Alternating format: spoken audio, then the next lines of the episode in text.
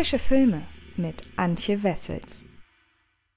Hallo liebe Freds und herzlich willkommen zu einer neuen Ausgabe des Frische Filme Podcasts. In dieser Woche erscheinen einige interessante neue Filme auf diversen deutschen Streamingdiensten. Das heißt, alle Filme, über die ich diese Woche spreche, sind ganz regulär hierzulande erhältlich und nicht über Umwege wie etwa US-amerikanische Streamingdienste oder internationale Blu-ray oder DVD-Importe. Vor allem Netflix hat zwei sehr spannende neue Projekte in petto. Das ist einmal Moxie Zeit zurückzuschlagen, eine Tragikomödie von Amy Poe Paula. Ich möchte an dieser Stelle gerne schon mal auf den Podcast zu diesem Titel verweisen. Und, und deshalb seid ihr wahrscheinlich hier, ein neuer Horror-Thriller, auch ebenfalls wieder auf Netflix, nämlich The Block Island Sound, der sich mittlerweile so ein bisschen zum Geheimtipp gemausert hat, was ich durchaus nachvollziehen kann. Warum das so ist, verrate ich euch gleich. Nun geht es aber erst einmal um den Inhalt, damit ihr wisst, worum es denn überhaupt geht. Zunächst sind es nur ein paar tote Fische. Kurze Zeit später stecken ganze Vogelschwärme kopfüber an den Ufern von Block Island.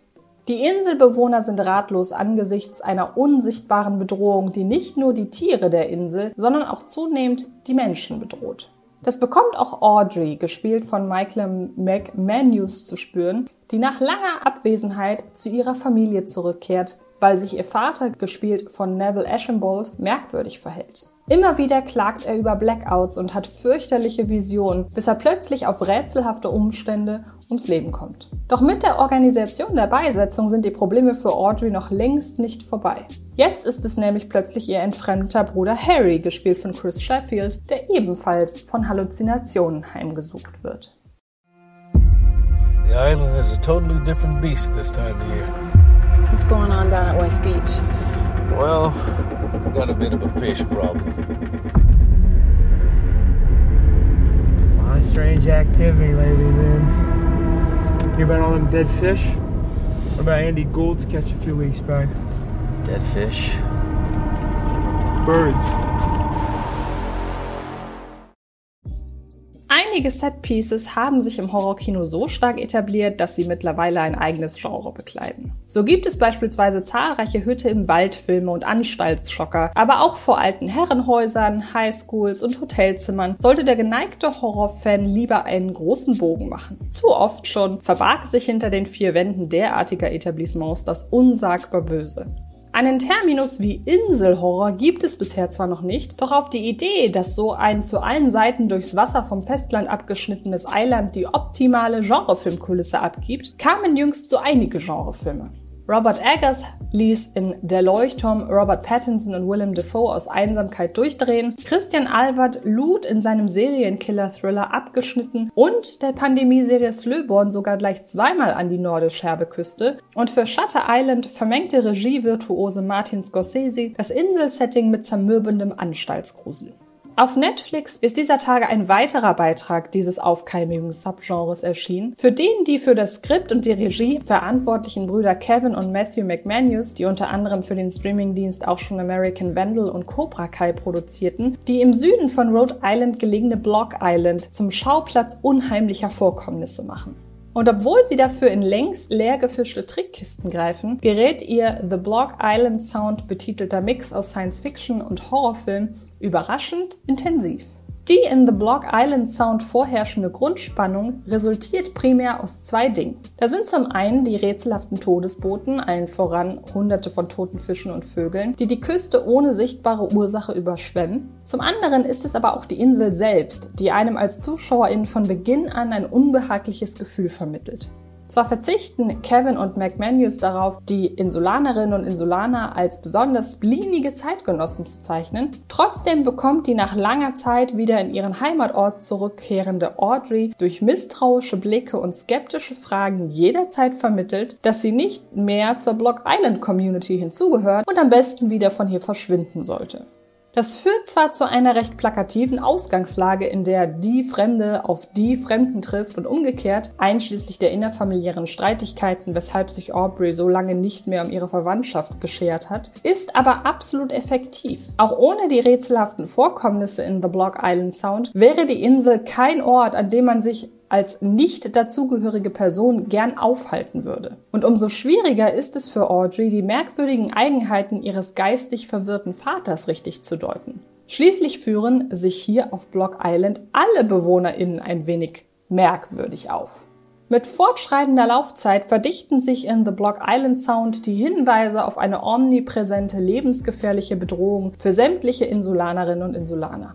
Gleichsam lassen die Verantwortlichen lange Zeit offen, in welchem Genre genau sich eben jene am ehesten verorten ließe. Sind Chemikalien oder vergiftete Gewässer die Ursache für die toten Tiere und Visionen der Menschen? Treibt ein wütender Dämon sein Unwesen auf Block Island? Oder stammt die Bedrohung möglicherweise sogar aus dem Weltall? Das Drehbuch legt geschickt Fährten in verschiedene Richtungen, ohne dabei mit allzu plakativen Motiven zu arbeiten.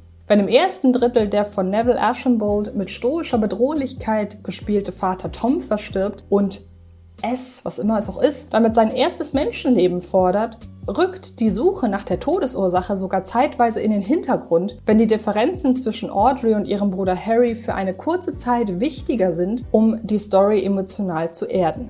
Überhaupt bleibt The Block Island Sound inszenatorisch bis zuletzt fest in der Realität verwurzelt. Umso gewöhnungsbedürftiger, aber auch mutiger wirkt so die Auflösung, für die Kevin und Matthew McManus aus den inszenatorischen Vollen schöpfen. Das Bedienen gängiger Erwartungen stand hier hinten an. Stattdessen gelingt es ihnen im Finale mit Radikalität und Kompromisslosigkeit zu überraschen. Da verzeiht man ihnen gern, dass sich das letzte Drittel arg konstruiert anfühlt. Something's wrong. Something with the island. You know it, I know it. I just. I want to get to the bottom of it. You gotta get him away from there. Pretty soon, someone's gonna end up hurt. Emily, listen to me. It's only gonna get worse. Somebody's gonna end up dead. You hear me?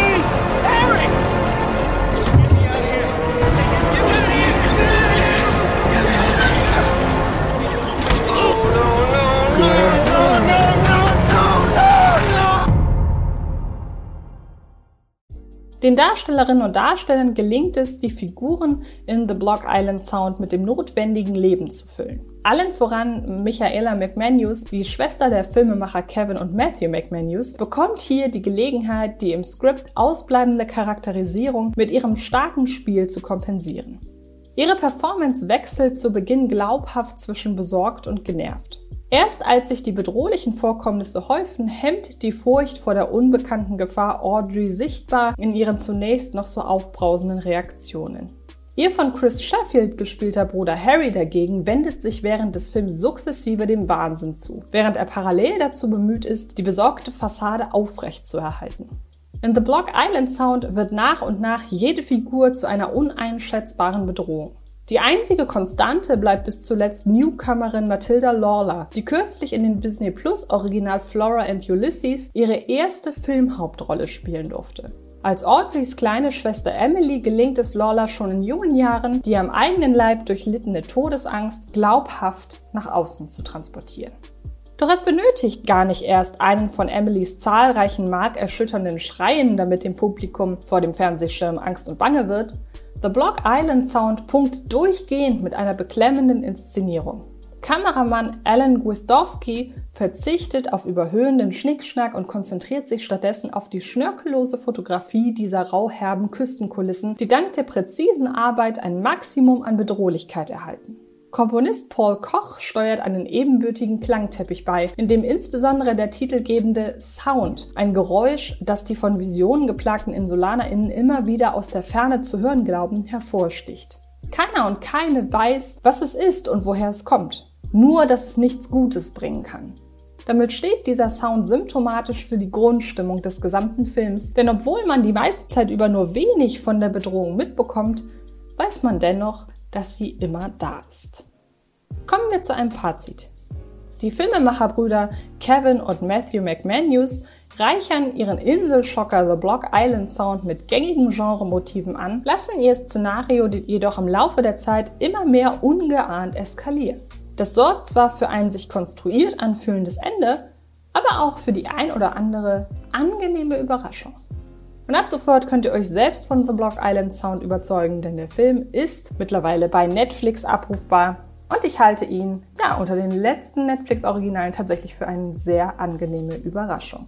Ansonsten ebenfalls überraschend ist, dass der Snyder Cut zu Justice League tatsächlich gar nicht so schlecht geworden ist und über den Film rede ich in einem der anderen Podcasts diese Woche. Und wie ich ja schon zu Beginn sagte, Moxie Zeit zurückzuschlagen ist ebenfalls mit von der Partie meiner dieswöchigen frischen Filme-Podcasts. Und wer mich mal wieder sehen möchte, es gibt diese Woche keine reguläre frische Filme-Ausgabe auf dem YouTube-Kanal von Fred Carpet, sondern eine neue Deutschstunde. Denn zusammen mit meinem Kollegen Daniel Schröckert habe ich über das Debüt von Katrin Geppe gesprochen, nämlich Tore tanzt. Und ähm, die Dame, die auch Pelikanblut gemacht hat, hat mit ihrem ersten Film damals schon mächtig in die Magengrube ihrer ZuschauerInnen getroffen. Also das ist wirklich ziemlich spektakulär. Auch das Video könnt ihr im Laufe dieser Woche auf dem YouTube-Kanal von Fred Carpet sehen. Ansonsten bedanke ich mich sehr fürs Zuhören, wünsche euch ganz viel Spaß beim Filme gucken und dann hören oder sehen wir uns garantiert irgendwann in den nächsten Tagen irgendwo im Internet. Bis dahin, macht es gut und bis bald.